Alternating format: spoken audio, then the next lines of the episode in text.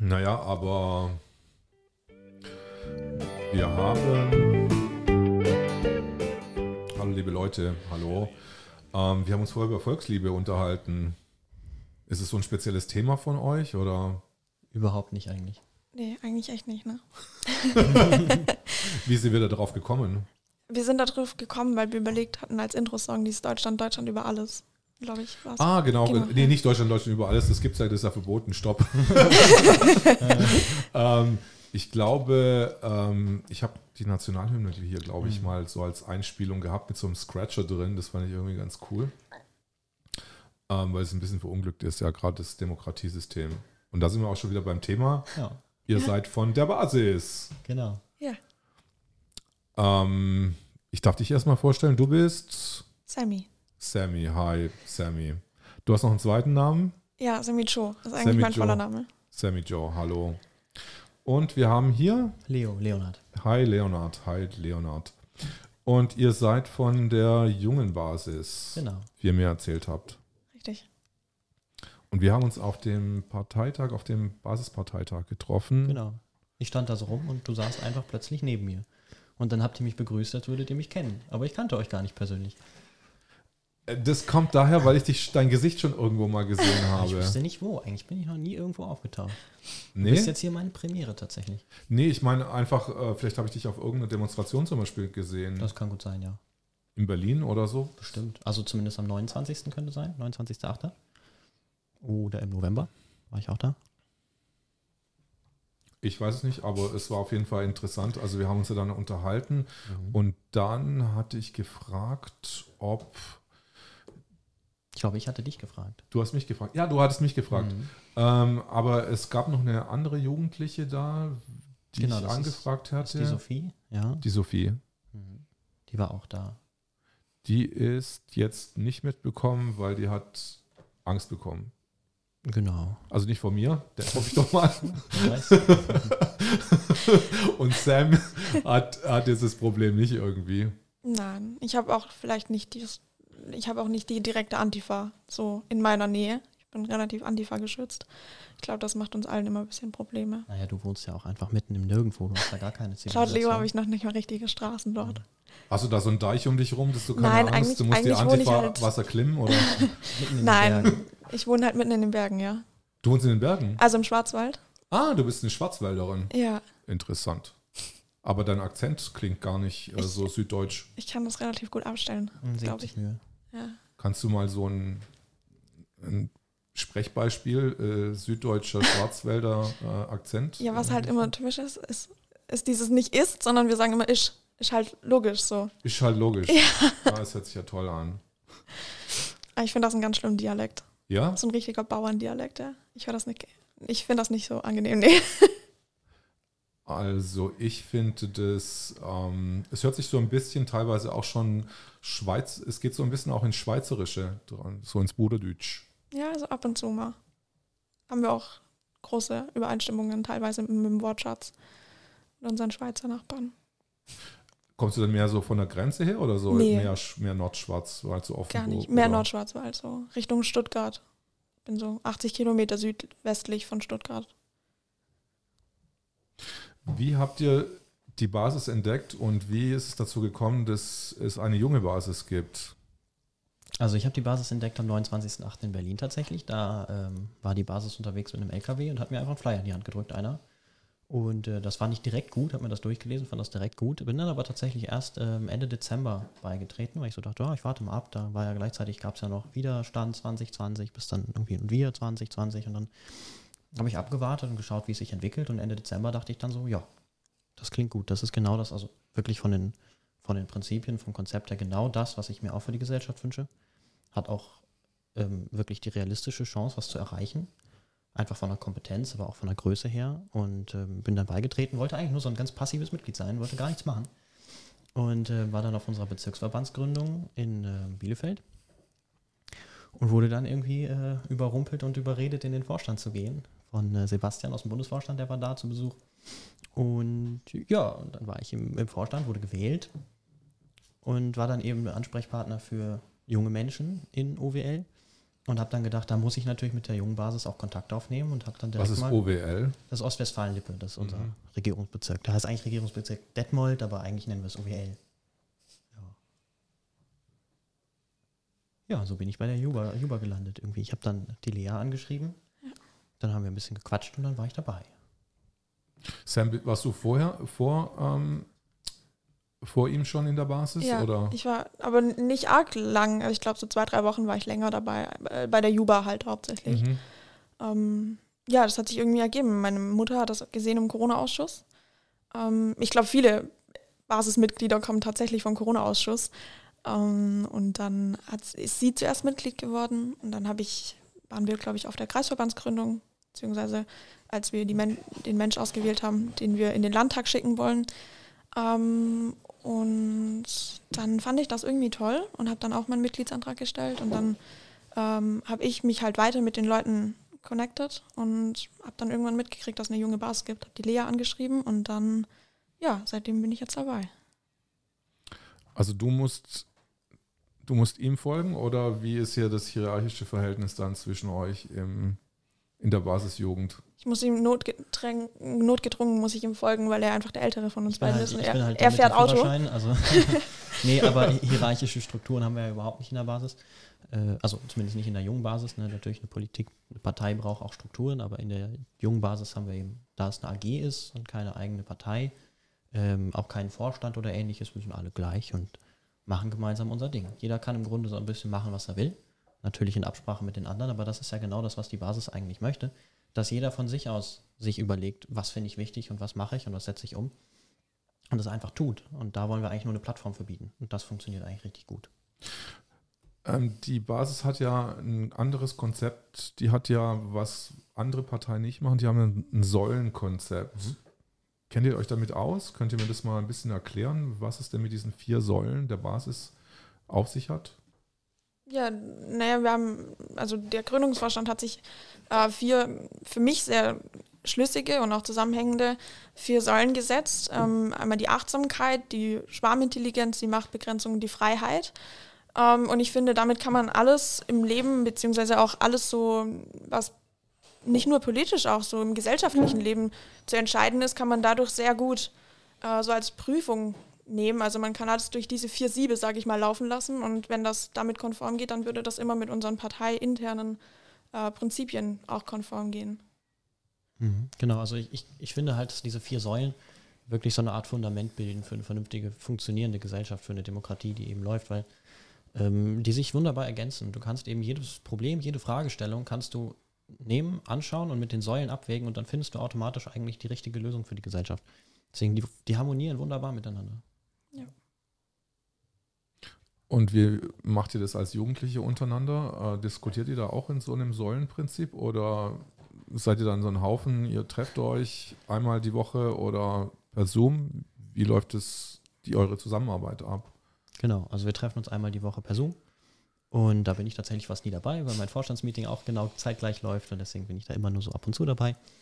Und ähm, genau, da werden dann alle möglichen Themenvorschläge besprochen und dann artet das meist ganz toll aus, dass das dann eigentlich mehr eine schöne Therapiesitzung wird. Das ist immer eigentlich sehr schön. Und ähm, ja, also wir, wir machen das ganz locker, also jetzt nicht irgendwie krampfhaft auf den Säulen beharrend, aber ähm, ich, ich finde, dass diese Säulen mehr ein, ein ethisches Grundverständnis irgendwie auch sind von der Welt. Ja. Und wenn du das verinnerlicht, in- verinnerlicht hast als Mensch und danach lebst, auch außerhalb der Partei jetzt, dann musst du die gar nicht so im Vordergrund tragen, weil dann trägst du die irgendwie eh in jeder Entscheidung, in jedem Gedanken mit. Und das finde ich funktioniert wunderbar. Also keine, keine direkte, konkrete Abwägung, sondern mehr so ein, so ein Grundkonzept, nach dem wir leben und arbeiten wollen. Macht ihr auch physische Treffen?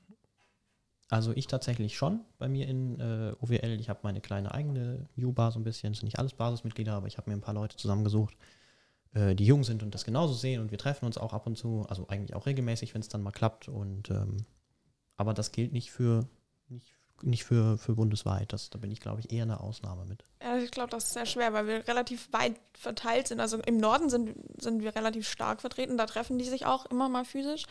Äh, Im Süden lässt das immer so ein bisschen zu wünschen übrig. Gerade in Baden-Württemberg ist das äh, Was sehr. mich ja wundert tatsächlich. Ja, mich auch, weil eigentlich sind wir so das Widerstandsbundesland und wir haben es irgendwie nicht so auf der Reihe, äh, junge Menschen mit so abzuholen. äh, ich hoffe doch, dass das besser wird. Ähm, aber deswegen sind physische Treffen immer relativ. Ne? Also klar, wir sind füreinander da, sage ich mal. Wenn wir zum Beispiel auf Demos gehen oder so, dann ist das schon immer cool, wenn wir jemanden in der Nähe haben von der Juba, bei dem wir schlafen können oder so. Da kommen dann halt physische Treffen irgendwie automatisch zustande. Aber ich glaube, wenn wir mal mehr werden und ähm, die Tendenz geht doch dahin, äh, dann denke ich, sind physische Treffen pro Bundesland oder pro Region auch gar nicht mehr so ausgeschlossen. Mhm. Also ich finde das eigentlich ganz toll, so wie das bei uns läuft in OWL. Also einfach, dass man sich lokal auch eine kleine Gruppe zusammensucht, ist total wichtig, weil Leute in Präsenz zu sehen ist ja eigentlich das Heilsamste überhaupt, was wir momentan machen können. Ne? Das ist ja das, was uns allen fehlt. Das zu machen ist ganz toll. Und, und auch nur so, finde ich, kann man richtig effektiv arbeiten. Ja, wolltet letzte Woche, hast du mir erzählt, äh, ein Treffen machen, wo, die, wo äh, ihr wolltet in ein Restaurant gehen mhm. und kannst du mir die Geschichte nochmal erzählen? Jawohl, also wir ähm, bereiten ja gerade die Bundestagswahl vor, machen also mhm. unsere Wahlversammlung, weil wir die Direktkandidaten wählen müssen für unsere Wahlkreise. Und dafür suchen wir nach einem Restaurant, weil als Parteiveranstaltung darf man sich eben in Präsenz treffen unter Corona-Bedingungen, auch in einem Restaurant, die dürfen auch servieren. Das heißt, die haben halt die Chance, mal ein bisschen Umsatz zu machen, ein bisschen Geld zu verdienen wieder. Und deswegen finden wir es eigentlich total wichtig, dass wir das bei Restaurants machen, um die eben zu unterstützen. Gerade der Mittelstand ist ja, ist ja die Stütze des Landes. Die wollen wir unterstützen. Und äh, genau, da bin ich am Donnerstag ein paar Restaurants abklappern gewesen, habe äh, überall, überall mal so angefragt und ähm, die meisten hatten gar keine Ahnung, dass das erlaubt ist. Also das ist ganz, weiß ja keiner eigentlich, was überhaupt erlaubt ist und was nicht. Das ist so verwirrend inzwischen. Und äh, eigentlich waren alle ganz aufgeschlossen, meinte, meinten, es lohnt sich nicht unbedingt einfach äh, dafür einzukaufen, aber einige hatten auch zugesagt. Und ja, bei einem, äh, da ist das nicht so gut angekommen.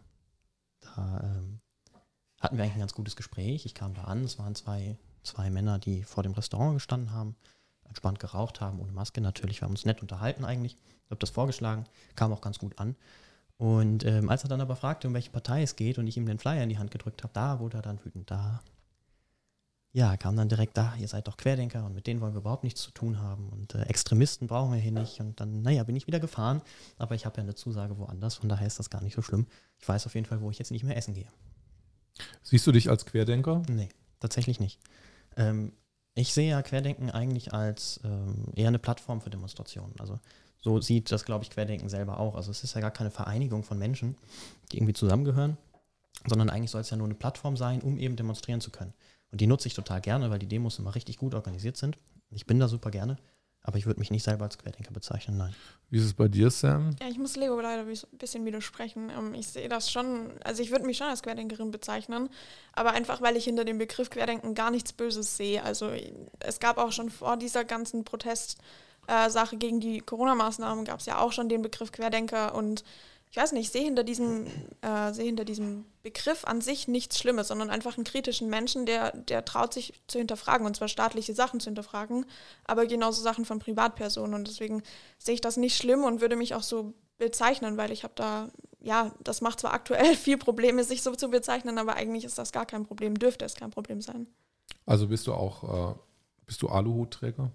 Das äh, ist wahrscheinlich immer im Auge des Betrachters. Meines mhm. Erachtens nach nicht, weil ich kann alles, was ich sage, auch belegen. Ähm, aber natürlich sind Leute, die von meiner Opposition überzeugt sind, äh, also mir, sage ich mal, gegenüberstehen äh, in Sachen Meinung, würden alles als Aluhut sehen. Es gibt Leute, die da so ein bisschen zwischen sind und sagen, na, dem einen traue ich, dem anderen halt nicht. Ähm, deswegen, es ist, glaube ich, liegt immer im Auge des Betrachters. Wie sieht es denn euer, euer Freundeskreis, euer unmittelbares, Sam, dein unmittelbares Umfeld? Ähm, haben sich da Leute von dir abgewandt jetzt, nachdem sie gehört haben, dass du in der Basis bist oder Parteiarbeit machst? Ich muss sagen, ich habe das relativ lang, relativ geheim gehalten. Nur hat die Basis jetzt so einen Platz in meinem Leben eingenommen und das ist eigentlich auch gut so, äh, dass das nicht mehr zu verheimlichen ist, was mich jetzt auch nicht mehr stört. Aber ähm, ich kam, glaube ich, im Oktober oder so war mal eine Querdenken-Demo. Da habe ich mich ein bisschen so verbrannt, weil ich habe die Bilder hochgeladen ähm, und habe dann montags, also sonntags war die Demonstration und montags durfte ich dann zu meinem Konrektor und seitdem war ich da ein bisschen ja, gebranntes Kind meidet Feuer. Ne? Äh, musste ich jetzt, habe ich versucht, das immer ein bisschen zu umschiffen, dieses Thema. Ich habe zwar gesagt, wenn mich jemand gefragt hat, was ich davon halte, dass ich davon nichts halte, habe das aber jetzt nie so offensichtlich angesprochen. Ähm, aber mittlerweile komme ich immer mehr auf diesen, es ist mir egal, was andere über mich denken, Trip. Ähm, obwohl ich sagen muss, dass mein Freundeskreis eine sehr, sehr hohe Toleranzgrenze hat, was mich sehr verwundert hat, weil ich doch viele auch Leute in meinem Umkreis habe, die zum Beispiel bei der Antifa aktiv sind oder so. Aber wir können ganz normal und respektvoll miteinander umgehen. Das freut mich und äh, hätte ich aber trotzdem auch so nicht erwartet. Und musstest du sagen, du bist noch Schülerin? Richtig. In der Abiturklasse? Ja, oder? ich bin in der J1, also das bei uns, weil wir G8 haben, ist das praktisch die Vorbereitungsklasse zur. Was ist G8? G8 ist praktisch äh, das Abitur in acht Jahren. Äh, das, die Gegenform wäre. Also zwölf Jahre Schule. Genau, zwölf Jahre Schule insgesamt. Äh, die andere Form ist, dass du halt nach 13 Jahren dein Abitur hast und wir sind äh, noch in dem G8-Modell stecken geblieben. Also es wird jetzt wieder aufgeweicht, so, so was heißt aufgeweicht, sondern es gibt jetzt wieder ein 13 Jahre, 13-jähriges Abitur. Genau, ich glaube, wir sind. G9-Abitur sozusagen. Genau, wir sind, glaube ich, im Umkreis relativ das einzige Gymnasium, was noch das G8-System hat.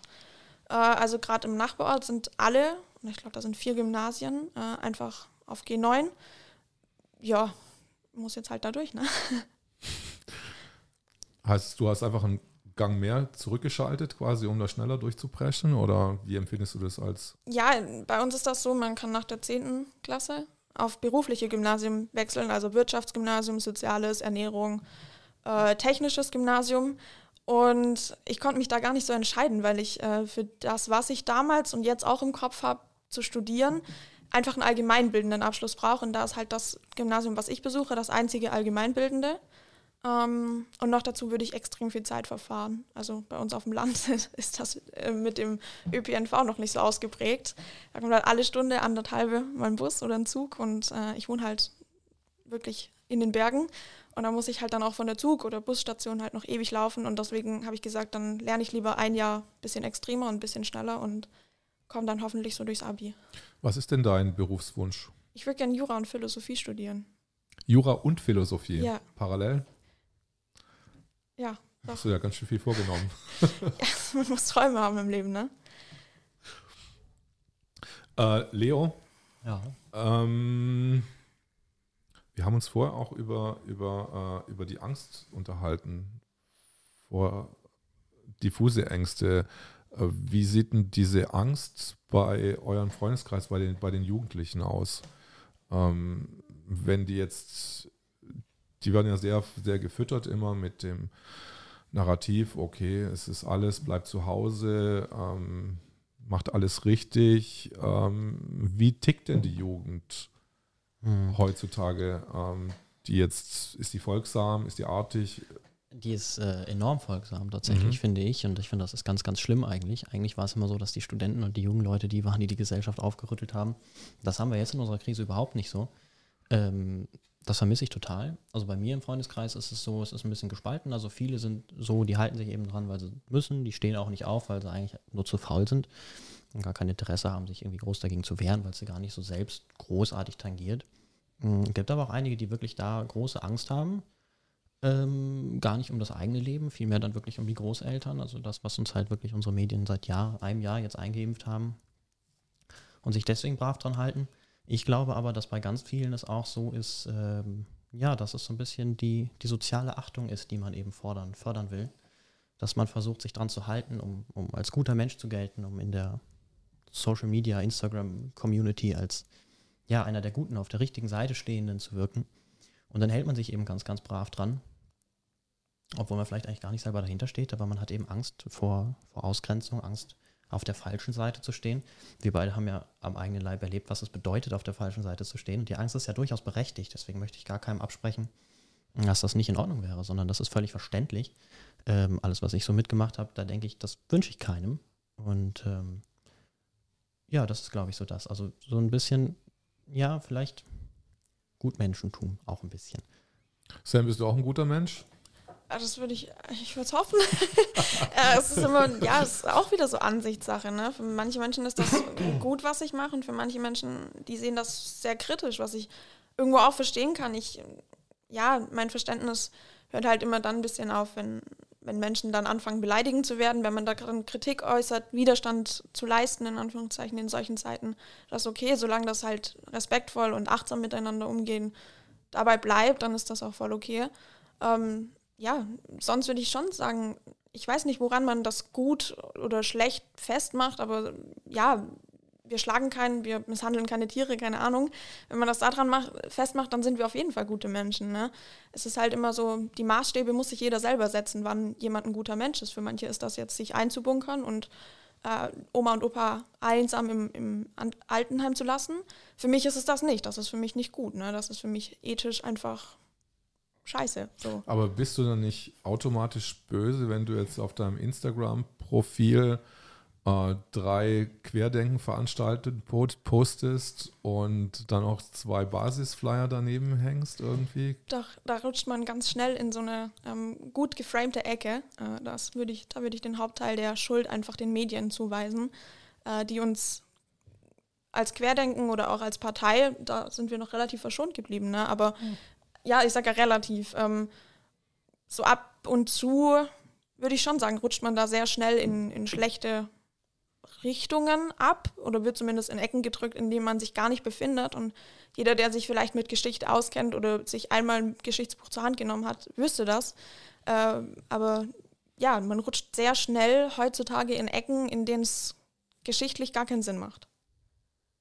Also in diese bösen Ecken. Also Richtig, man wird mit Nazis gleichgesetzt oder mit Rechten und äh, das sehe ich einfach nicht. Also das nehme ich erstens als Stimmungsbild aus der Basis so nicht wahr. Wir, ich nehme das auch nicht auf den Demos wahr. Ich empfinde das als total absurd, uns so zu bezeichnen. Denn wir sind ja nicht im klassischen Widerstand. Wir sind ja eigentlich im Widerstand gegen, oder wir wollen eigentlich das zurück, gegen was sich jetzt die Politik gerade ausspricht. Und das ist halt unser Grundrecht. Und wenn man das Grundrecht als rechts empfindet, dann äh, finde ich das extrem traurig, weil es wurde aus der rechten Zeit heraus oder nach der rechten Zeit heraus ähm, gegründet, eben dass so eine rechte Zeit nie wieder passiert. Und wenn das dann ausgeschalten wird, dann finde ich das extrem problematisch, die Leute, die das zurück wollen, als rechts oder Nazis zu bezeichnen. Möchten die jungen Leute jetzt auch wieder zurück irgendwann mal in eine, also die jetzt, äh, die jetzt mehr, äh, sagen wir mal, auf einer auf einer öffentlichen rechtlichen Schiene sich informieren. Möchten die auch jetzt wieder zurück in die Normalität? Ja, also ja? ich würde schon sagen, dass das alle, sagen wir mal, ganz platt abfuckt, so die Situation, wie sie jetzt ist. Aber sie sehen das halt als effektiv und sie sehen das als nötig an und deswegen erdulden sie und ertragen sie diese Situation. Natürlich wünscht sich jeder Jugendliche und ich glaube jeder Mensch in Deutschland irgendwann die Normalität so zurück, wie wir sie gekannt haben. Ähm, was wir wahrscheinlich Aber so gehen die, halten sie sich jetzt zum Beispiel auch dran, dass sie dann um 10 Uhr dann ähm, keine Partys machen oder gehen die trotzdem auf Partys oder wie funktioniert die Jugend? Also bei mir im so. Freundeskreis muss ich sagen, sind relativ alle sehr doppelmoralisch.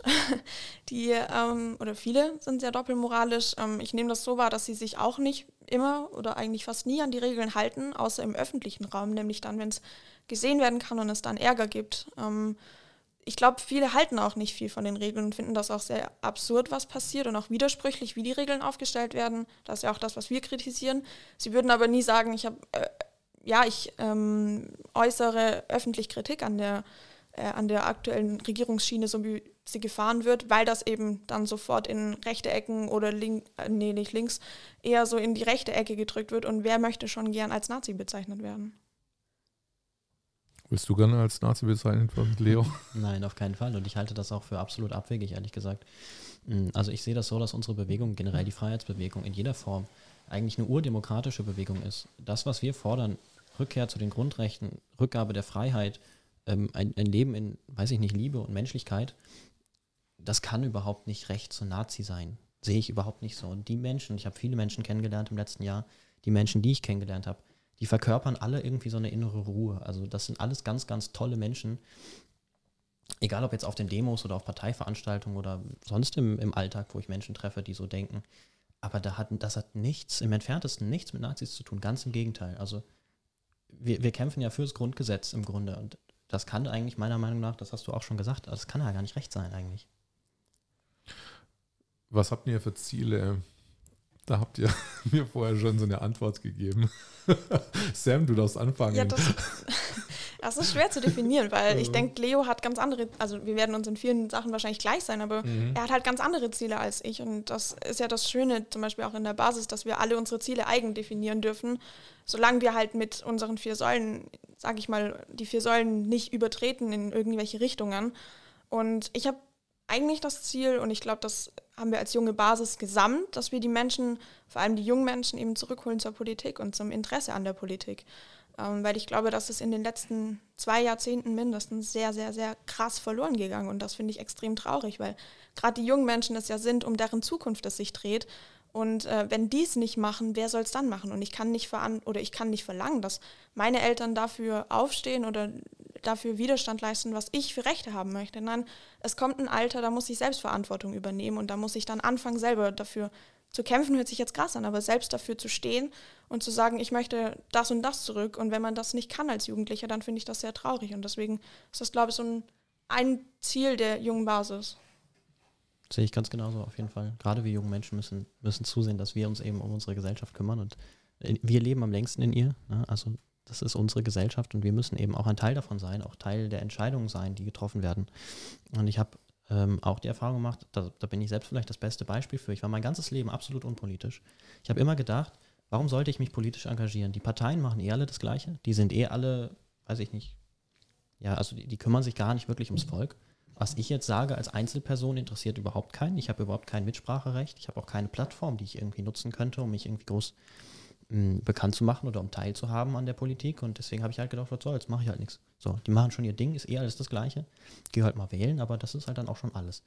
Und ähm, da müssen wir von wegkommen. Und ich glaube, das ist halt ein Problem, das ganz, ganz viele junge Menschen haben, eigentlich fast alle jungen Menschen haben, dass sie eben sagen, was soll ich mich mit der Politik auseinandersetzen, wenn es eh keinen Zweck hat, wenn ich nicht gehört werde. Und da sehe ich halt die Basis und gerade die junge Basis einfach sowohl in der Pflicht, aber als auch als, als die Hoffnung ähm, an, dagegen vorzugehen und zu sagen, wir bieten den Menschen jetzt eine Plattform, gerade den jungen Menschen, politisch aktiv zu werden. Und zwar ganz einfach. Und zwar mit wenigen Klicks. Da musst du gar nicht dich irgendwie großartig hocharbeiten in irgendwelche Posten rein, um was entscheiden zu können, sondern du kannst ganz einfach als ganz einfacher Bürger überall mit Entscheidungen treffen. Und ich glaube, wenn wir den jungen Menschen das klar machen, dass wir ihnen eine Plattform bieten, ganz einfach politisch aktiv zu werden, ich glaube, dass bei ganz, ganz vielen dann auch dieser Wunsch aufkommt, sich zu beteiligen. Ich glaube, das ist nur noch nicht der Fall, weil die Menschen das nicht kennen und weil sie gar nicht die Chance dazu haben. Aber wenn wir ihnen die Chance bieten, glaube ich, wird da ganz, ganz viel Potenzial aufwachsen. Habt ihr schon irgendwelche Pro, äh, konkrete Pro Promotion-Aktionen gemacht für die junge Basis? Wir haben einen wundervollen Podcast. Das schon ähm, Podcast, einen wundervollen Podcast. Wie heißt der Podcast? Die junge Basis Podcast. Relativ äh, simpel. Ähm, da versuchen wir natürlich, gerade auf YouTube oder so ist es relativ nicht einfach, aber wir kommen da halt schnell in den Algorithmus rein, der dann auch mal zufällig solche Sachen anzeigt. Ähm, und deswegen haben wir versucht, da und auch auf Social Media, nicht nur mit unserem Podcast, auch mit äh, Instagram, Facebook und so, äh, uns breit zu fächern. Äh, da sind wir natürlich noch ein bisschen in den Startlöchern, einfach weil wir uns noch nicht so lang so krass strukt also strukturiert haben, also be besprochen haben, wie wir das machen möchten und wie wir das aufziehen möchten. Ähm, aber ich würde sagen, wir stehen auf jeden Fall in guten Startlöchern und wir haben auch schon einige Menschen dazu gewonnen über Social Media. Ähm, und ich denke, dass es jede Form von Repräsent Repräsentation im Internet einfach schon mal gut sein kann, denn dann ist irgendwie jeder schon mal gezwungen, sich mit uns zu beschäftigen und auseinanderzusetzen. Gibt es euch auch bei Spotify oder ja. bei iTunes? iTunes kommt. sind wir dran, da, sind, da kommt demnächst dann, Anfang mhm. Mai. Äh, aber aktuell sind alle Folgen auf YouTube, Anchor, Spotify, Google Podcast. Ah, super. Und wir haben noch, noch eigentlich eine zweite Aktion, so ein ja. bisschen. Also wir versuchen, so viele junge Menschen in die Vorstände zu kriegen, wie es geht. Ja. Also ich bin ja im Bezirksvorstand äh, in Ostwestfalen. Wir mhm. haben äh, Niltje zum Beispiel im Bundesvorstand äh, der Basis und wir versuchen, und das finde ich ganz toll, da steht die Basis als ja, als Partei ganz hinter uns. Die, die finden es genauso wichtig, dass die jungen Menschen sich engagieren wie wir.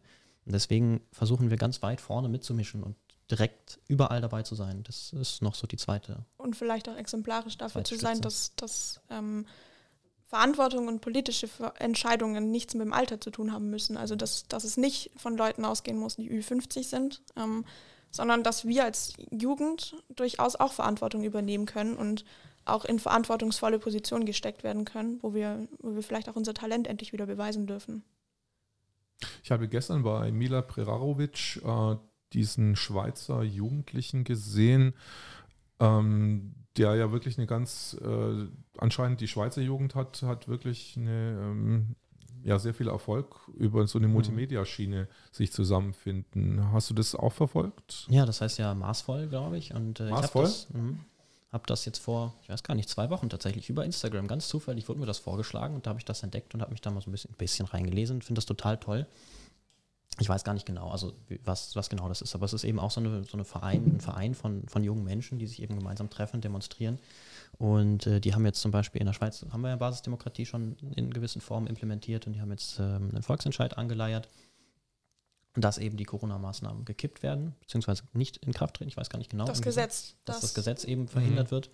Und äh, das wäre halt eine, eine super Chance, ein totales Zeichen für die ganze Welt eigentlich, wenn man sagt, da hat das Volk selbst entschieden, wir machen das nicht mit. Und äh, das finde ich total toll. Und die machen eine richtig gute Social-Media-Kampagne. Das läuft, ja. Würdet ihr euch auch mit denen connecten, um einfach auch äh, Erfahrungsschatz, also von denen ihren Erfahrungen zu lernen, wie die auf Jugendliche zugehen? Auf jeden Fall. Also wir haben uns das, das Video, was du gerade angesprochen hast, gestern Abend zusammen angeschaut und mhm. äh, da habe ich direkt gedacht, eigentlich müssen wir mit denen Kontakt aufnehmen. Das, das ist ja wichtig. das Wichtigste, dass wir ja. zusammenhalten alle.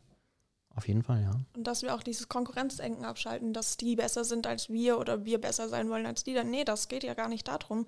Wir müssen zusammenhalten und wir müssen auch zusammen unsere Ziele irgendwie verfolgen. Und wenn wir da natürlich an einem Beispiel, wenn die mit einem Beispiel, mit einem guten Beispiel meines Erachtens nach vorangehen äh, und uns da irgendwie ein bisschen Lehrer sein können, dann ist das super. Es gibt bestimmt auch Punkte, wo wir vielleicht denen einen Schritt voraus sind und das, denke ich, müssen wir einfach voneinander profitieren. Dann sind wir auch schon bei Abstimmungen. Also wie sieht denn es aus, wenn ihr jetzt abstimmt in der jungen Basis? Da gibt es 60 Basismitglieder, dann stimmen 29 dafür und 31 dagegen und dann ist eine Mehrheitsentscheidung da. Oder sieht es ein bisschen anders aus oder gleich? Ja, das ist, äh, das ist, glaube ich, so der Hauptunterschied oder mit einer der Hauptunterschiede, die uns von den aktuellen Altparteien ähm, unterscheiden. Und zwar konsensieren wir. Wir haben das systematische Konsensieren bei uns Programm mit drin, eben um die Basisdemokratie da auch mit zu stützen. Äh, und zwar ist das halt nicht mit diesem Ja-Nein, also mit diesen zwei Möglichkeiten, sondern wir haben, sag ich mal, so ein Multiple-Choice. Wir haben äh, praktisch eine Staffelung von 0 bis 10, das heißt 0 Widerstand. Ich nehme den Vorschlag ohne jegliche Anregung oder Fragen einfach an und 10 Widerstand wäre das höchste und da habe ich halt dann große Bedenken und kann dem auch nicht zustimmen. Und alles, was dazwischen liegt, das gibt uns halt eine Möglichkeit, die größtmögliche Meinung und das beste Stimmungsbild abzuholen und eben nicht 49 Leute über 51, oder 51 Menschen über 49 abstimmen zu lassen, sondern wir haben dadurch die Möglichkeit, einfach einen Vorschlag zu machen und den Vorschlag mit dem wenigsten Widerstand anzunehmen. Und der wird dann auch mit der meisten Masse und der breitesten verfügbaren Masse getragen. Aber wie sieht es konkret aus? Also ich kriege jetzt einen Zettel in die Hand und wie sieht er dann aus? Also nicht mehr Ja, Nein, sondern... Das kannst du dir vorstellen wie so eine Umfrage einfach. Da mhm. steht dann eine Aussage und dann im Grunde die Frage, wie sehr würdest du der Sache zustimmen oder wie mhm. ist dein Widerstand dagegen? Und dann kannst du sagen, ich finde die Aussage richtig gut, das ist so will ich das haben, dann kreuzt du halt null an. Und wenn du sagst, das finde ich total blöd, dann machst du eine 10 oder halt irgendwas dazwischen. Also im Grunde einfach so ein, ja, so ein Multiple-Choice-Format. Ne, darf, darf, ich nur ein Kreuz machen oder kann ich auch zwei, nee, zwei du musst ein Kreuz machen, ein musst dir schon eine Zahl aussuchen mhm. und das wird dann hinterher im Grunde ja einfach addiert. Man kann das aber auch ähm, weiterfassend analysieren, aber im Grunde geht es dann hinterher um die Lösung, die am wenigsten Widerstandspunkte erzeugt hat. Das heißt, das ist die Lösung, wo nicht die meisten Menschen gesagt haben ja, sondern wo die meisten Menschen einverstanden mit sind und kein Problem mit haben. Das heißt, wir vermeiden so eine Spaltung in der, in der abstimmenden Gruppe. Weil wenn du 51 zu 49 hast, kann es ja sein, dass du eine Mehrheit hast, aber eigentlich die Hälfte total dagegen ist. Und das ähm, ist eigentlich keine richtige Demokratie. Wie hat sich das jetzt schon in der Praxis äh, bewährt? Weil ihr seid ja, die, die junge Basis gibt es ja erst seit, seit wann gibt es sie? Seit dem ersten außerordentlichen Parteitag. genau, irgendwann Ende, ja. Ende, Ende, Ende, letzten Jahres irgendwie war der so. irgendwie. Naja, es ist so, dass wir immer in unseren Zoom-Meetings, wenn wir Sachen haben, die besprochen werden, also aktuelles Beispiel war jetzt zum Beispiel uns auf TikTok noch äh, bekannt zu machen, da war halt dann erstmal die Grundfrage, wie hoch ist der Widerstand, dass wir uns überhaupt auf TikTok repräsentieren. Mhm. Da war dann der Widerstand, glaube ich, relativ gering, also vier Punkte von, also 15, das heißt 150 möglichen Punkten, war der ungefähr bei vier oder zehn. Das heißt, wir konnten den, den Vorschlag gut zusammen als Gruppe tragen. Mhm. Ähm, natürlich gab es auch einzelne Fragen, die haben wir dann klären können, beziehungsweise beziehungsweise konnte die Person oder die Personen sich damit abfinden, wie wir die Lösung so angepeilt haben. Äh, und so wird das dann halt immer gestaffelt. Also der Vorschlag wird eingebracht, dann wird erstmal über den Vorschlag an sich konsensiert und dann werden Konzepte erarbeitet von Menschen, die da Interesse dran haben. Und dann werden die Konzepte nochmal konsensiert. Also dann haben wir letzte Woche dann das Konzept vorgelegt gekriegt, wie, sie, wie die Menschen, die da Interesse hatten, dieses TikTok zu gestalten, sich das un ungefähr vorstellen. Und dann haben wir darüber gesprochen, wie wir das finden. Und dann kommen auch mal kurz ja, hitzige Diskussionen, aber ganz angenehme, respektvolle Diskussionen auf. Und man kann auch ganz normal miteinander darüber diskutieren. Ihr wolltet einen TikTok-Kanal machen. Genau, es ging einfach, ja, das ging darum, dass die Masse, also wir als junge Basis, werden ja da ganz vertreten. Ähm, und es geht halt darum, dass wir dann einfach alle nicht einverstanden sind, aber dass wir alle die Entscheidung tragen können und sagen können, ich habe vielleicht meinen Zweifel, aber ich habe dem trotzdem so zugestimmt mit vier Widerstandspunkten oder so ähm, und dass diese Leute uns dann repräsentieren dort. Und dann haben wir dort abgestimmt, was der Content sein soll. Und ja, das läuft eigentlich in der Praxis, bewährt sich dieses System relativ gut und als relativ ja, breit fächernde Meinungsstimmungsabholung.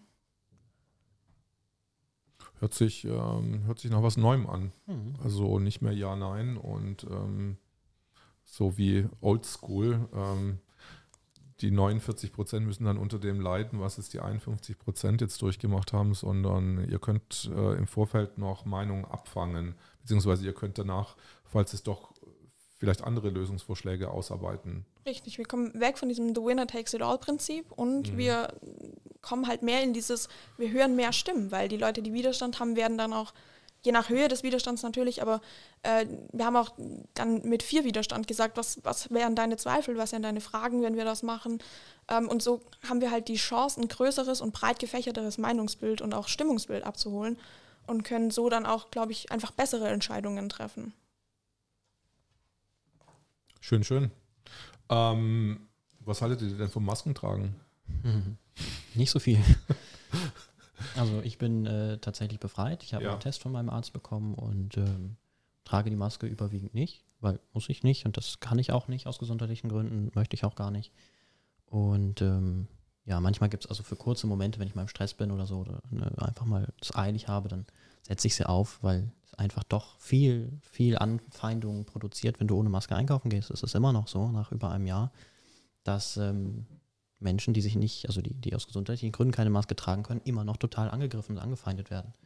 Das ist schon ganz viel aus, also wirklich Ausgrenzung erlebt und ähm, ja, deswegen ist es so ein bisschen abhängig davon, wie eilig ich es habe und wie, Lust, wie viel Lust ich habe zu, zu diskutieren. Und dann, aber überwiegend trage ich sie nicht, tatsächlich. Sam, wie ist denn das bei dir in der Schule? Ich äh, habe mir keiner das geholt, was ich jetzt aktuell, sehr, nicht aktuell, aber seit längerem zwar bereue, aber ich habe das damals eben aus dieser Demo-Geschichte, wo ich das gepostet habe, heraus vermieden, mich dann noch mit Menschen anzulegen, weil mir das schon relativ wichtig war, dass ich so einen gesellschaftlichen Status erhalte und nicht, sage ich mal, aus meiner Klasse ausgeschlossen werde oder von der Schule. Und das ist ja, was ich so mitgekriegt habe, was ja auch Leo meint, sehr anstrengend, den Menschen zu erklären, dass man nicht gewillt ist, die Maske nicht zu tragen, sondern man das vielleicht auch einfach, also nicht vielleicht, sondern man kann das einfach nicht. Also so einen Attest zu bekommen, ist ja jetzt auch nicht einfach man legt das vor und man bekommt eine Unterschrift, sondern da werden ja auch medizinische Untersuchungen gemacht. Und deswegen äh, habe ich da die Blaupause der Intoleranz von Masken, Nicht-Maskenträgern gegenüber äh, nicht ja, als große Gefahr gesehen für mein weiteres schulisches Leben dann. Aber nochmal zurück von vorher, wir sind bei der Frage hängen geblieben, was äh, hat, warum bist du da zu dem Konrektor da bestellt worden in deiner Schule? Ich, äh, ich war auf einer Querdenken-Demo im Oktober irgendwann so, Stuttgart, und habe dann Bilder mit Samuel und Bodo hochgeladen, weil mich das natürlich sehr gefreut hat, dass ich die Bilder bekommen habe. Und äh, habe die dann hochgeladen und äh, der Beitrag hatte schon seine Folgen. Also ich hatte die sonntags, Samstag, Sonntag irgendwie hochgeladen und habe natürlich drüber geschrieben, Querdenken Demo Stuttgart und habe dann montags, glaube ich, dritte, vierte Stunde antanzen dürfen bei meinem Konrektor, ähm, weil sich erstens eine Schülerin oder ein Schüler, das weiß ich bis heute noch nicht, habe meine Vermutungen, ähm, beschwert hatte, dass ich ja dann als potenzielle Gefahr in die Schule komme, auch als Gefahr für rechtes Gedankengut. Und da hatte ich dann ein ganz, äh, ja, einschüchterndes Gespräch, so, weil ich habe nicht so viel Lust gehabt, damals nicht, mich mit meinen Lehrern so zu unterhalten. Aktuell ist das so, dass ich halt sehr viele Telefonate mit denen geführt habe. Aber ja, so hat sich das dann ein bisschen eingepilgert, dass ich dann doch die Maske getragen habe. Also das, aber dass du Mentalvergiftungen bei denen da einführst äh, in die Schule, das haben sie nicht verhindern können. Nee, das lässt sich, glaube ich, nicht verhindern. Das ist einfach so eine, ein schleichender Prozess der sozialen Ächtung. Ne? Also ich glaube, das kommt einfach durch, diese, durch dieses Framing, was betrieben wird, kommt das einfach, glaube ich, dass alles, was erstmal Widerstand ist, auch erstmal schlecht wissen, ist. Wissen die deine Mitschüler in deinen Klassen überhaupt, was Framing ist? Ich glaube, es ist schwer für unsere Jugend Meinung und äh, sachliche Berichte zu unterscheiden. Und das war ja auch in den Medien ist das ja auch ein sehr fließender Übergang. Das ist ja nicht mehr klar differenziert, was, was ist die Meinung des Autors oder des Kommentators und was ist wirklich eine sachliche und objektive Berichterstattung. Und ich glaube, das haben wir auch nie gelernt zu hinterfragen. Ne? Und deswegen finde ich das, ex also ich glaube, sie wissen nicht, was geframed heißt oder dass es eben nicht der Realität entspricht, ähm, weil natürlich ARD und ZDF und wie sie alle heißen, einen sehr vertrauenswürdigen Status haben ähm, aktuell, glaube ich, wird er immer wackeliger, aber bei vielen haben die noch einen sehr vertrauenswürdigen Status. Und dann sind wir als Jugend einfach so naiv und glauben das, weil wer, wer soll es denn beweisen, dass es nicht so ist? Wie ist denn der Wert von Büchern? Wie schätzt da die Jugend? Äh, ist es ein bisschen wertvoller? Also ist es vertrauenswürdiger, wenn du jetzt ein Schulbuch vor dir liegen hast, anstatt dass du irgendein TikTok-Video dir anguckst oder von Wikipedia? Oder wie ist da so das? Hm, ja, ich glaube, dass Schulbücher einfach durch die, ja, die gesellschaftliche Prägung einer, einer Sache, die was wieder berichtet. Also das heißt, ARD, ZDF sind sehr seriös, haben wir ja auch schon von Oma und Opa mitgekriegt. Und Bücher sind auch sehr seriös und deswegen glaube ich, dass gerade dieses neue Social-Media-Zeug ähm, zwar sehr wichtig ist für unseren sozialen Status, da machen sich auch viele, ich auch, Gedanken drüber, wie wir da wirken und wie wir uns repräsentieren im Internet, aber ähm, auch viele Leute das dann als Fake News, also diese alternativen Medien haben das Monopol der Medien von ARD und ZDF so ein bisschen entzogen und das macht, glaube ich, so vielen Angst, dass sie da auch wieder ein Framing erleben, nämlich die alternativen Medien können gar nicht recht haben. Mhm. Unsere Medien sind vor allem auch einfach sehr gut darin, uns ihre Meinung als Fakten zu verkaufen. Also ich glaube, das passiert auch gar nicht aus Versehen, sondern das ist an vielen Stellen auch äh, durchaus beabsichtigt und ähm, ja, da steckt eben einfach ein, ein riesengroßer finanzieller Apparat hinter. Und sich da als Einzelperson gegen zu wehren, ist, glaube ich, einfach sehr, sehr schwierig. Wenn du irgendwie von deinen Eltern, deinen Großeltern auch dein ganzes Leben lang gelernt hast, wir haben unsere Staatssender, ARD, ZDF, und ne, die sind vertrauenswürdig, die sind objektiv, die sind neutral. Und wenn du dir das anschaust, dann bist du, bildest du dich weiter über die, die Zustände in der Gesellschaft. Dann ist das ganz, ganz schwer, das abzulegen. Ich habe zum Beispiel das Glück gehabt, dass ich irgendwann mit wenigen Jahren, ich weiß gar nicht, wie alt ich da war, sechs oder sieben, meinen Fernseher kaputt gemacht habe, äh, weil ich an, an die Süßigkeiten im Regal dran wollte und den Fernseher auf den Boden geschmissen habe. Und äh, seitdem hatten wir nie wieder einen. Und ich glaube, das war tatsächlich der Grund, warum es mir so leicht fiel, in dieser Krise das Ganze irgendwie ja, zu durchschauen für mich und für mich zu wissen, wo ich stehe und, und wo ich stehen muss auch. Haben deine Eltern das so als Zeichen gesehen, das Kind macht den Fernseher kaputt, jetzt brauchen wir keinen mehr, ja. jetzt lassen wir gleich den Fernseher ganz weg? Ich glaube, es war anfangs ein bisschen als Strafe gedacht, dass ich keinen bekomme, dass wir keinen bekommen, eben weil ich halt den kaputt gemacht habe als Strafe. Und dann haben wir aber eigentlich allesamt relativ schnell festgestellt, dass das eigentlich ein viel schöneres Leben ist, wenn du dich damit gar nicht mehr den ganzen Tag beschäftigen musst. Und dann kam nie der Gedanke, also nie wieder der Gedanke auf, dass man sich einen Fernseher anschafft.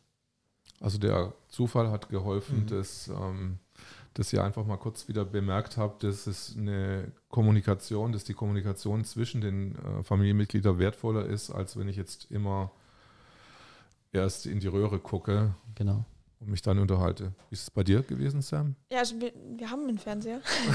wir haben sogar sehr viele Fernseher bei uns zu Hause und ich muss sagen, ich habe eigentlich immer relativ gern Fernsehen geguckt, wenn ich die Zeit dazu hatte, weil das hat sich irgendwie auch schon in fernerer Zukunft, äh, in fernerer Zukunft, man kennt es, in fernerer Vergangenheit nie so ergeben, dass ich wirklich viel Fernsehen geschaut habe. Das war wirklich eine Ausnahme. Und das ja, heute gucke ich gar kein Fernsehen mehr, ich höre auch kein Radio mehr. Ähm, und ich muss sagen, man lebt extrem gut da damit. Ne? Ähm, man kann sehr, sehr, sehr, sehr, sehr davon abschalten. Bei mir auf dem Berg sowieso kriege ich jetzt von Corona eigentlich gar nichts mit. Ähm, man kann extrem viel ruhiger leben, weil es ist nun mal so, dass halt Schock oder ja, so anziehende Überschriften einfach immer besser geklickt werden oder auch besser angeschaut werden als eine sachliche Berichterstattung. Und ich glaube, da müssen wir einfach wieder von wegkommen, damit wir erstens den Medien helfen, objektiv zu bleiben, weil auch die wollen überleben, ne? finanziell natürlich. Und wir aber auch davon wegkommen, so sensationsgeil zu sein. Also wir brauchen irgendwie immer so Schock-Trennung von, keine Ahnung. Und das macht sich gut als Überschrift bei Bild oder so. Äh, und dann noch ein Bild mit einem Blitz dazwischen. Ähm, das wird halt eher gekauft, als wenn da steht, keine Ahnung, durch den und den Grund haben die sich halt getrennt. Das ist halt einfach so, das muss jeder akzeptieren, beziehungsweise es geht eigentlich die Öffentlichkeit schon mal gar nichts an. Und ich glaube, wir müssen den Medien erstens helfen, dass sie wieder objektiv berichten dürfen und trotzdem angehört werden, ähm, weil auch die haben eine Berechtigung da zu sein, sind auch wichtig. Und die Medien müssen aber auch an sich selbst arbeiten und nicht mehr so auf Sensationen aufgeilen, sondern einfach ganz neutral berichten können. Hm, ich glaube, das ist ein Problem des Internets einfach. Also seit das, seit das Internet so prominent ist, haben die Medien das Problem, dass halt die Auflagen einfach enorm zurückgehen, weil das Internet ist irgendwie, naja, irgendwo gratis. Du kannst dir auf der Website das halt alles anschauen. Du brauchst dir keine Zeitung kaufen. Du brauchst nicht rausgehen und dir Papier holen und das musst du noch zum Mülleimer tragen und so. Du kannst einfach gerade schnell was googeln. Und da funktioniert eben wirklich dieses, dieses Prinzip der, der, der Sensationsgeilheit. Je, je knackiger halt die Headline ist, desto besser wird es geklickt. Und Klicks bringen das Geld. Und ähm, entsprechend haben sich unsere Medien, glaube ich, deswegen auch, unter anderem wahrscheinlich, aber auch deswegen in den letzten Jahren eben in eine Richtung entwickelt, die einfach alles andere als objektiv und neutral ist, sondern die darauf aus ist, möglichst gut geklickt zu werden. Kennst du ZDF Neo? Ja. Kennst du ZDF Neo? Ja, bedingt. Also, ja. Bedingt. Aber du schaust nicht ZDF Neo. Nee.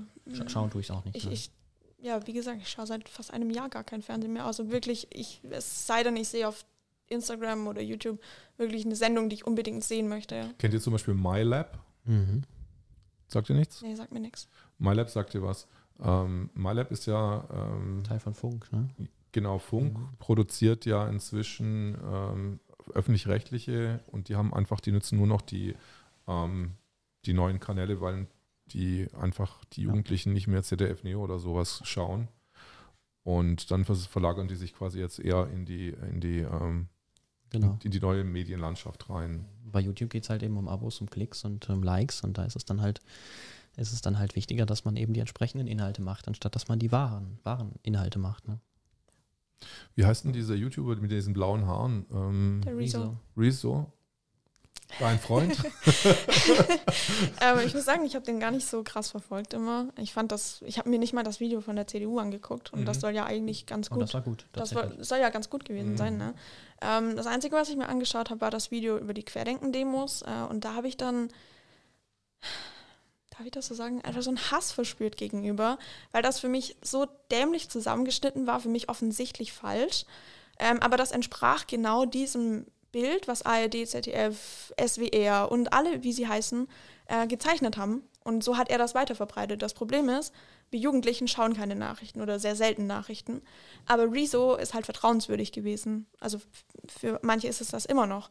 Ähm, und natürlich war der schon immer sehr linksorientiert, was, was ich nicht verurteilen möchte. Und deswegen hat er auch die CDU so gefrontet. Aber er hat halt jetzt meines Erachtens nach einen Fehler begangen und hat das halt wirklich asozial zusammengeschnitten, meines Erachtens nach. Hat vor allem Szenen verwendet, die nicht auf Querdenken-Demos stattgefunden haben, sondern auf Antifa-Demos. Ähm, und hat das alles total aus dem Kontext gerissen. Und so entsteht halt ein ganz, ganz schlechtes Bild von Sachen, die äh, im Kontext total Sinn machen und auch total gut und vertretbar sind. Aber rausgerissen hat das alles so keinen Sinn gemacht und hat das natürlich auch so unterstützt, wie er das dann weitergegeben hat. Aber die Leute glauben es. Das ist ja das Problem. Gerade auf YouTube haben wir da so einen, ja, so einen echten Personenkult. Ne? Also wenn du irgendwie dich mit so, einem, so einer Person lange auseinandersetzt und du schaust vielleicht jahrelang seine Videos, dann hast du echt das Gefühl, ihn zu kennen und hast das Gefühl, dass du ihm vertraust. Und wenn er dann das sagt und die, die Medien sagen es auch, dann muss es ja wahr sein. Anstatt mal selber hinzugehen, sich vielleicht ein eigenes Bild davon zu machen, mal eine eigene Erfahrung zu sammeln, das kommt nicht in Frage, weil da sind ja Nazis, das ist ja brutal und gewalttätig, da darf ich nicht hingehen, weil ich marschiere mit Nazis und ähm, ja, das ist natürlich völliger Quatsch, aber das sehen die Leute nicht, solange sie sich in ihrer eigenen Bubble bewegen und nicht mal rauskommen, um sich selbst das anzuschauen. Also ich grenze mich auch von Querdenken ab. ich komme da nicht aus meiner Quer. Ähm, schwierig, weil ich habe ja schon irgendwelche Interviews mit Michael Ballweg geführt. Irgendwie. Ja, jetzt, müsste ich ja. jetzt steckst Ja, du du bist drin. praktisch schon mittendrin. Ja, genau. Grenzen, Grenzen, Grenzen. Aber vielleicht ähm, das Konzept von Querdenken ist ja eher auch Miteinander. Genau. Äh, ein Miteinander. Das ist auch, Absolut. auch das Konzept der Basis. Also diese ganze Distanzierungsgeschichte finde ich also furchtbar. Warum soll ich mich von jemandem distanzieren, der die gleiche Meinung hat wie ich? Das heißt ja nicht, dass ich der gleiche Mensch bin. Das heißt ja nicht, dass wir in jeder Hinsicht die gleiche Meinung haben. Aber wenn du in einem Thema die gleiche Meinung hast wie ich, dann finde ich das doch gut. Warum sollte ich mich dann von dir distanzieren? Also das ist, finde ich, schwierig. Also von gewissen Dingen, von Gewaltbereitschaft zum Beispiel, distanzieren wir uns auch. Ganz, ganz wichtig. Wir wollen friedlich bleiben, immer, um jeden Preis. Aber von Meinungen zu distanzieren, finde ich schwierig. Und wenn du dann eine Meinung, vielleicht auch eine konträre Meinung hast, dann distanziere dich nicht davon, sondern rede vielleicht einfach mit der Person.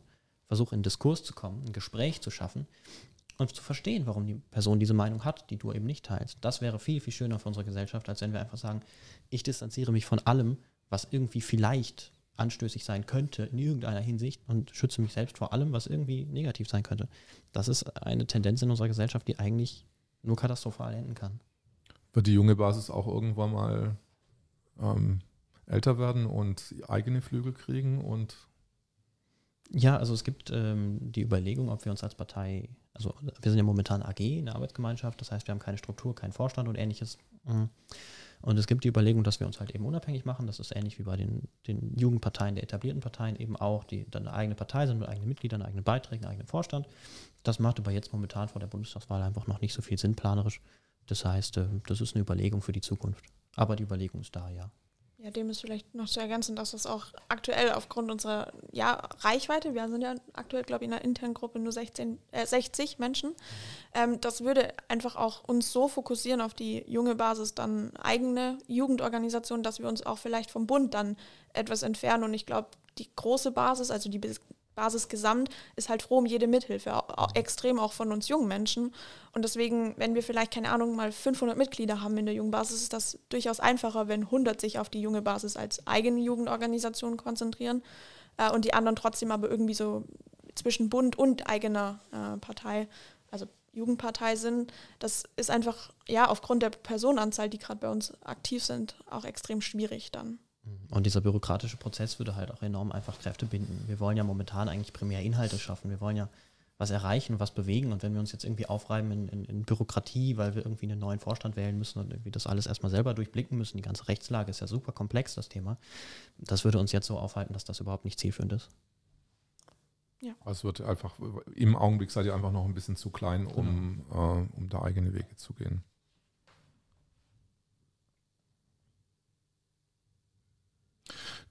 Du hast mir vorher gesagt, Sam, äh, du hast mir einen Spruch von deiner Mutter gesagt irgendwie. Kannst du den nochmal wiederholen? Ja, wir haben uns ja über Doppelmoralität ja. unterhalten und dass ich das als extremes, ja, extreme prägende Sache in der aktuellen Jugend und auch in der äh, Jugend so allgemein äh, sehe. Und meine Mutter sagt immer ganz süß, du kannst nicht Wein predigen und Wasser saufen. Ähm, nee, doch. Nee, andersrum. du kannst nicht Wasser predigen und Wein saufen, so rum war es. Ich werde es nie verstehen. Ähm, und ja, ich weiß nicht, das ist einfach ja auch spiegelbildlich für die Politik gewesen. Ne?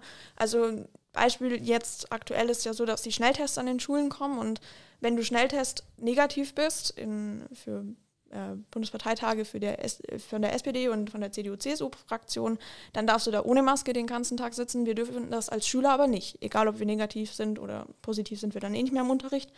Ähm, und das ist für mich krass doppelmoralisch. Ne? Und ich finde, Doppelmoral meines Erachtens nach ist nicht zu vertreten. Und das ähm, kritisiere ich auch extrem. Das war auch so mit ein Grund, warum ich sage, wer gibt ihnen das Recht zu sagen, sie sollen so machen, machen es aber ganz anders. Sind ja die Eltern eher so links, links eingestellt oder? oder? Ähm, das ist schwer zu sagen. Das ja. ist, äh, ja, ich glaube, den ganzen Links-Rechts. Sind die politisch? Nee, also meine Mutter war jetzt bis zum Eintritt in der Basis gar nicht politisch, hält sich mhm. auch eher als passives Mitglied äh, eher zurück und mein Vater eigentlich auch.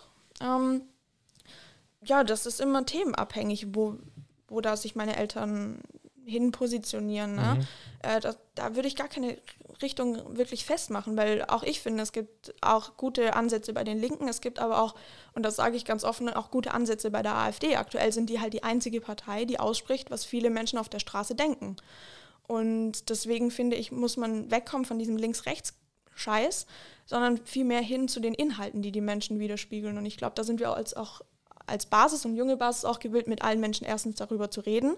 Denn eine Demokratie muss davon leben, dass man sich auch streitet und auch mal richtig heftig diskutiert. Ähm, und zweitens wollen wir ja auch dass die breitmöglichste Masse abgreifen und auch das beste Stimmungsbild von allen holen. Und da wäre es halt blöd, wenn wir sagen, wir distanzieren uns von links, von rechts, von keine Ahnung wem. Es ist scheißegal, woher man kommt. Wenn man eine demokratische und vertretbare Meinung mit unseren Säulen hat, dann darf jeder bei uns sprechen. Also das sagt ja auch zum Beispiel Michael Ballweg immer auf den Reden, dass wir Demokraten sind und wir distanzieren uns von Gewalt, wir distanzieren uns von Prinzipien, aber wir distanzieren uns nicht von Meinungen und Personen. Und ich finde das ganz wichtig und das muss in Zukunft auch etabliert werden und das muss auch gesamtgesellschaftlich wieder angesehen werden, dass man sowohl mit Menschen von der AfD reden kann, als auch mit Menschen von der Linken. Ähm, es muss einfach mehr Diskurs und ja auch wieder Diskussionsfreude da sein. Wissen die Leute in deiner Klasse, dass du äh, Parteiarbeit machst? Ja, mittlerweile ja. mittlerweile, ja. Die Basis hat einfach, ja, ich bin einfach so oft, habe ich jetzt Freunden abgesagt und habe gesagt, nee, ich muss dahin mhm. oder dorthin, äh, dass das nicht mehr unmöglich ist, aber mittlerweile denke ich mir auch, es ist auch nicht schlimm, sich politisch zu organisieren äh, und auch, ja, mitzumachen. Ich frage mich, gibt es da, gibt's da wirklich einen Diskurs dann auch in der Klasse? Nee. Also gerade über das Corona-Thema haben wir gar nie gesprochen. Gott sei Dank auch irgendwo, weil, ja, ich weiß nicht, ob ich dann so meine Meinung hätte kundgeben können, wenn ich in der mhm. Klasse gewesen wäre. Ich hätte es wahrscheinlich gemacht, aber ich hätte es auch irgendwann richtig bereut. Ähm, und das ist aktuell einfach traurige Wahrheit, dass der Widerstand oder die kritische Masse in der Minderheit ist und deshalb auch sich viele wahrscheinlich nicht trauen, ihr Gesicht zu zeigen, sei es auf Demos, in Klassen, auf der Arbeit. Man hat ja auch wirklich mit Repressionen dann auch zu rechnen. Also es gibt ja gerade Polizisten, die sich vielleicht auch solidarisieren und sagen, nee, ich mach den. Aber jetzt zum Beispiel bei dir im Geschichtsunterricht irgendwie, wird es sowas, okay, du lachst, erzähl mal. Ja, das ist, äh, Geschichte ist interessant, ne? Mhm. Ähm, ich finde das witzig, wie wir Geschichte so ganz unterschiedlich aufnehmen und das ich habe einen Lehrer, der ist sehr, sehr linksorientiert, der ist auch aktiv bei der Antifa. Ähm, das heißt, er ist gar nicht fein zu sprechen, darauf die Maßnahmen zu kritisieren. Ich kann mich noch erinnern, es kam mal eine Durchsage vom Schulleiter, dass äh, unser Oberstufenraum, da mit Tischkicker und Sofas und eine Musikanlage drin, dass der geschlossen wird. Und haben wir jetzt alle drüber aufgeregt, was soll das und so. Und dann hieß es halt einfach nur, ja, da können wir jetzt nicht drüber diskutieren, wir können es ja eh nicht ändern. Und genau mit dieser Einstellung kommen wir so ein bisschen bei vielen Menschen durch die Krise. Äh, und deswegen, ja, gerade in Geschichte bin ich sehr, sehr enttäuscht. Ich hoffe, dass Leo das mal besser macht. Ähm, ich bin sehr enttäuscht von Geschichtslehrern oder auch von meinem Geschichtslehrer explizit, dass sie aufgehört haben, das zu hinterfragen und ähm, alles verurteilen, was man mit Geschichte irgendwie so eigentlich aus Geschichte hätte lernen sollen. Ne? Und ja, das finde ich, ich finde das extrem traurig und ich, ja, was soll ich sagen? Ich, ich finde es zum Heulen, wenn ich äh, Geschichtslehrer sehe, die das so nicht erkennen. Das, da kann ich dir nur zustimmen. Das Problem ist, es betrifft nicht nur Lehrer, es betrifft auch die Geschichtsdozenten. Ich studiere ja unter anderem Geschichte. Und ähm, bei ganz vielen Geschichtsdozenten herrscht einfach leider auch genau diese gleiche Meinung. du studierst? Ich studiere Geschichte und Biologie auf mhm. Gymnasiallehramt mhm. in Bielefeld. Und ähm, ja, viele Dozenten haben halt, also wir, wir reden relativ selten direkt konkret über Querdenken. Es gibt aber tatsächlich ein Seminar über Querdenker und über Rechts. Da wollte ich jetzt mal, mal reinschnuppern, schauen. Das wird ganz wild. Da wollte ich das mal crashen irgendwie. Muss ich mal reinschauen mit ein paar Leuten. Aber ähm, die Geschichtsdozenten sind. Das ist doch wunderbar. Also da kannst ja, du ja wirklich da aktives man, Wissen äh, genau. mitteilen. Aber ja, wie gesagt, also die Geschichtsdozenten sind alle relativ ähm, deutlich auf Regierungslinie, auch, auch sehr ignorant äh, gegenüber unserer Position. Und da kommen durchaus immer wieder Seitenhiebe gegen die Querdenker, die sind ja alle rechts und Corona-Leugner und bla. Und ähm, das ist halt eigentlich das, wo ich sagen würde, an der Uni, wo es eben um Meinung, um freien Diskurs, um Erkenntnis geht, um Wissenschaft geht, ähm, gerade in Geschichte, da sollten wir eigentlich denken, dass unsere Dozenten das besser machen und sich selbst zumindest differenziert damit auseinandersetzen. Wir müssen ja nicht meine Meinung haben. Also sollten eben ein differenziertes Bild betrachten. Also funktioniert das in der Geschichte, dass man sich die Gesamtheit der Quellen anschaut und nicht nur die Quellen, die die eigene These stützen. Das ist halt dann nicht wissenschaftlich. Aber genau das ist das, was passiert. Ne? Man schaut halt irgendwie halt ARD sieht dann halt die Corona-Leugner, wobei ich tatsächlich der Überzeugung bin, dass es die gar nicht gibt, die Corona-Leugner als, als Gemeinschaft. Was, und, was glaubst du, was es da gibt? Ja, also wir sind ja eine Freiheitsbewegung. ist, es, ist es erfunden oder? Ja, also ich persönlich kenne keinen Menschen, der Corona leugnet, der wirklich sagt, dieses Virus gibt es nicht. Kenne ich nicht. Mag es geben, sicherlich gibt es einige, aber das ist nicht, nicht die vorherrschende Meinung auf den Demonstrationen oder in unserer Partei. Wir wissen alle, dass es Corona gibt. Wir wissen auch alle, dass es eine, eine schwere Krankheit, ein schwerer Krankheitsverlauf sein kann und dass es auch Leben fordert. Aber wir sind eben der Meinung, dass es eine, eine, ja, eine Abwägung geben muss zwischen verschiedenen Faktoren im Leben und dass wir eben nicht unser Leben opfern sollten fürs Überleben. Ich, ich persönlich bin der Meinung, was ist das Leben wert, beziehungsweise was ist das Überleben wert, wenn wir selbst überhaupt nicht mehr leben. Aber deswegen sind wir keine Corona-Leugner. Und deswegen finde ich diesen Begriff so, so furchtbar eigentlich, weil er halt einfach fernab jeglicher Realität ist. Also der, was wäre ein besserer Begriff, den du dir einfallen lassen könntest? Also ich, ich finde halt den Begriff Freiheitsbewegung schön. Mhm. Wir kämpfen alle, kämpfen ist wieder ein bisschen zu, zu stark vielleicht, aber wir streben alle nach Freiheit, wir streben danach, dass das Grundgesetz eingehalten wird, so wie es gedacht ist. Und ähm, deswegen finde ich es Freiheitsbewegung ganz, ganz passender Begriff eigentlich. Und das schließt halt alle alle Vereine und Gruppierungen und Parteien und alles mit ein, was, weil es gibt ja hunderte von Organisationen, die sich, die sich irgendwie halt darum kümmern und die gleiche Meinung haben, aber trotzdem unabhängig voneinander agieren. Ist ja total dezentral organisiert alles. Und ähm, deswegen finde ich, das ist ein, ein schöner Begriff. Wie wird es bei euch jetzt weitergehen in den nächsten Tagen, in den nächsten Wochen? Sam, bei wir dir? Werden, wir werden schauen, dass wir so viel wie möglich unseren Widerstand leisten können, also im Privaten als auch in der Partei. Ähm, ich denke, wir sind alle, wie wir in der jungen Basis sitzen, gewillt, die Basis und auch die junge Basis voranzubringen. Ähm, ja, wir werden schauen, dass wir den ganzen Scheiß irgendwann mal beenden. Äh, aber dafür brauchen wir einfach erstens noch viel mehr Menschen, denn das wäre nicht demokratisch, wenn wir das als kleine Masse jetzt entscheiden. Ich glaube, die Menschen müssen einfach noch, müssen den Menschen noch Zeit geben, das zu erkennen, dass das vielleicht alles ja nicht so schlimm ist, wie es uns dargestellt wird. Ähm, aber ich glaube, da brauchen einige Menschen sehr viel Zeit, weil sie müssen sich einen Fehler eingestehen und eben auch Menschen, denen sie vertraut haben, zugestehen, dass sie sie einfach verarscht haben. Und ich glaube, das ist ein Schritt, das fällt ganz vielen Menschen extrem schwer, weil man sich selbst irgendwo einfach, ja, sage ich mal, man ist enttäuscht, aber in jeder Enttäuschung sehe ich auch irgendwas Gutes, weil das hat ein Ende der Täuschung. Ne? Und ähm, glaube ich, wir müssen den Menschen Zeit geben zu verstehen, was, nicht zu verstehen, was hier vorgeht, aber zu verstehen, dass wir erstens nicht die Bösen sind in dem Spiel äh, und dass sie vielleicht auch für ihre eigenen Rechte irgendwann kämpfen müssen, weil es kommt der Punkt, da können wir nicht mehr für alle mitkämpfen. Also das war, was Leo vorhin gesagt hat, wir können für die Gastronomie stehen, aber irgendwann wird der Punkt kommen, da müssen wir genau in solche Hotels, Restaurants, die sagen, ja, mit der Basis oder mit Querdenken möchte ich nichts zu tun haben, die müssen wir dann nicht mehr unterstützen. Und in dem Moment sind wir dann auch nicht mehr für sie auf der Straße, sondern für jeden, der sagt, ich traue mich vielleicht nicht, habe vielleicht auch irgendwas zu erwarten, was staatliche Repressionen oder so be äh, beinhaltet. Ähm, für die Leute gehen wir gerne auf die Straße, da haben wir auch kein Problem, aber es wird der Punkt kommen, da muss jeder seine Freiheit selbst wieder erkämpfen. Ich würde, würde tatsächlich sagen, wir gehen für die Freiheit eines jeden in unserem Land auf die Straße. Ähm, die Frage ist nur, wollen sie das oder wollen sie das nicht? Aber was wir fordern, ist ja Freiheit für alle Menschen. Nicht nur Freiheit für uns, die wir demonstrieren gehen, sondern auch Freiheit für alle anderen, die nicht demonstrieren gehen. Auch Freiheit für die, die uns hassen.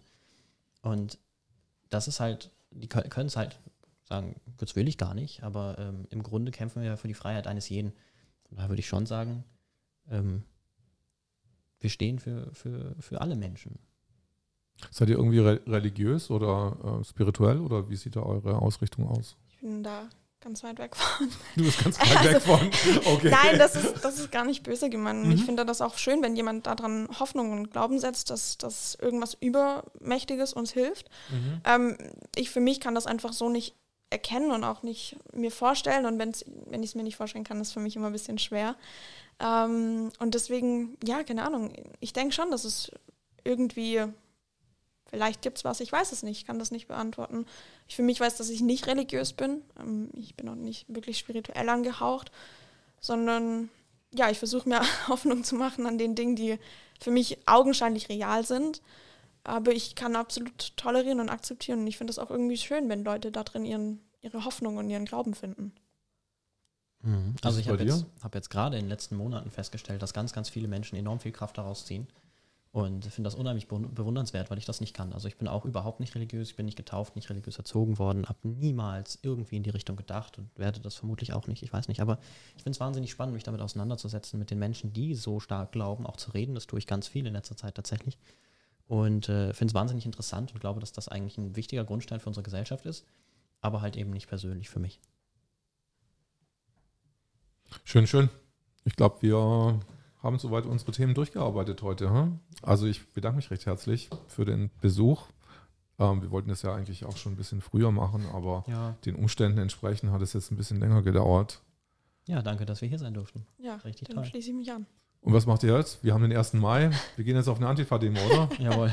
Genau. Da werden wir bestimmt mit Freude schon erwartet. Genau, Entweder genau. erwarten genau. uns die Wasserwerfer oder die Antifa erwartet uns eins von beiden. Wir können uns das jetzt raussuchen, ne? Habt euch dann warm eingebaut? Obwohl heute ist, ist, ist ganz nett eigentlich. Ne? Ist draußen. Ist ganz okay, ne? Ja, ja ich war noch nicht draußen, also ähm, es ist Licht draußen, das sehe ich, aber. na gut, na gut. Dann schaltet nächstes Mal wieder ein zur Rocanti Show. Ihr wisst, abonniert den Kanal, abonniert, abonniert, dass ich mehr Klickzahlen kriege. Vielleicht war ich dann irgendwann ganz, ganz reich, bekannt und äh, berühmt. und die Basis auch. Ähm, Abonniert den äh, Basiskanal. Den gibt es auf YouTube. Die junge Basis Podcast, genau. Die Richtig. junge Basis Podcast. Einfach auf YouTube. Genau, tut euch mit äh, Leo und Sam in Verbindung setzen und ähm, ihr habt sie jetzt kennengelernt. Man kann mit denen reden, glaube ich. Ich glaube auch. Und äh, okay. bis zum nächsten Mal.